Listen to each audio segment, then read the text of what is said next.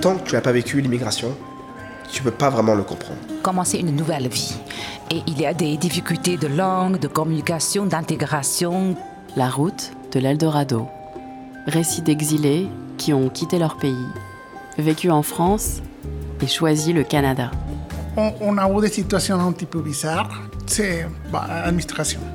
Aucune tolérance, euh, aucune empathie. Maintenant, avec le recul, je me demande si, en sachant tout ce qu'on allait passer, euh, on aurait pris la décision d'y aller quand même.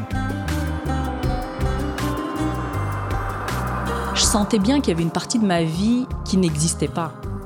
Une part de soi dont on ne peut parler en fait. C'est sûr que le Canada, il y a un modèle de multiculturalisme qui est très différent de la France. Chacun a ses problèmes. Maintenant, c'est à nous de travailler pour améliorer le système. À suivre sur Arte Radio et sur Radio-Canada Audio.